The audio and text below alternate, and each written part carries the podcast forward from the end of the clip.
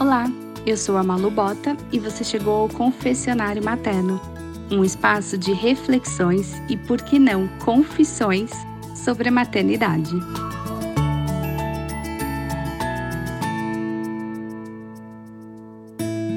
Por que devemos estudar para ser pai e mãe?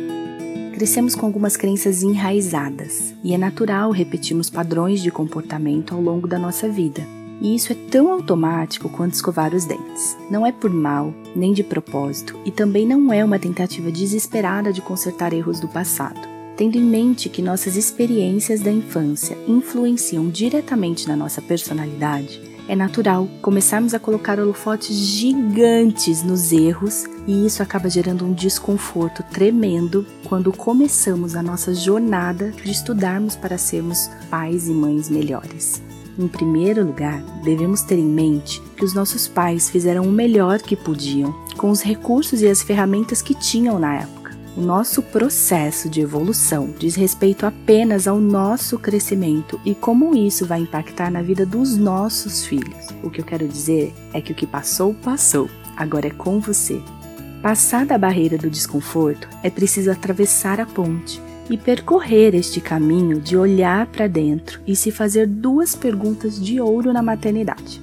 A primeira delas é: o quanto do meu comportamento é algo automático, enraizado em mim, e o quanto está de acordo com o que eu acredito e eu quero passar para os meus filhos?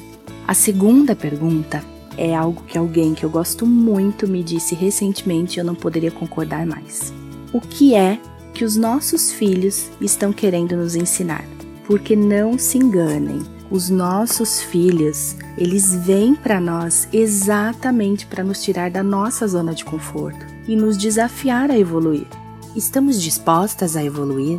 Que tipo de pessoas queremos deixar para o mundo e para as futuras gerações?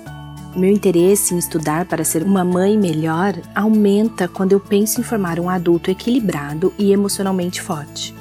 E isso é muito mais importante e vai fazer muito mais diferença na vida dos meus filhos do que, por exemplo, a escola que eu possa ou não pagar para eles.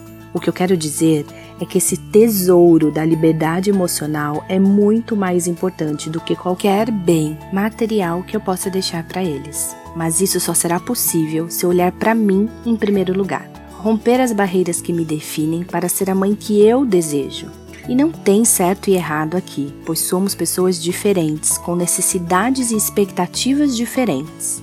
Então se pergunte: qual a sua maternidade? Qual é a barreira que você precisa vencer para se tornar a mãe que você deseja?